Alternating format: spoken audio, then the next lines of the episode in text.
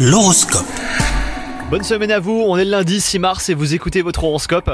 Les vierges en amour, eh ben c'est le calme plat, ni vous ni votre partenaire ne semblez investi dans votre relation.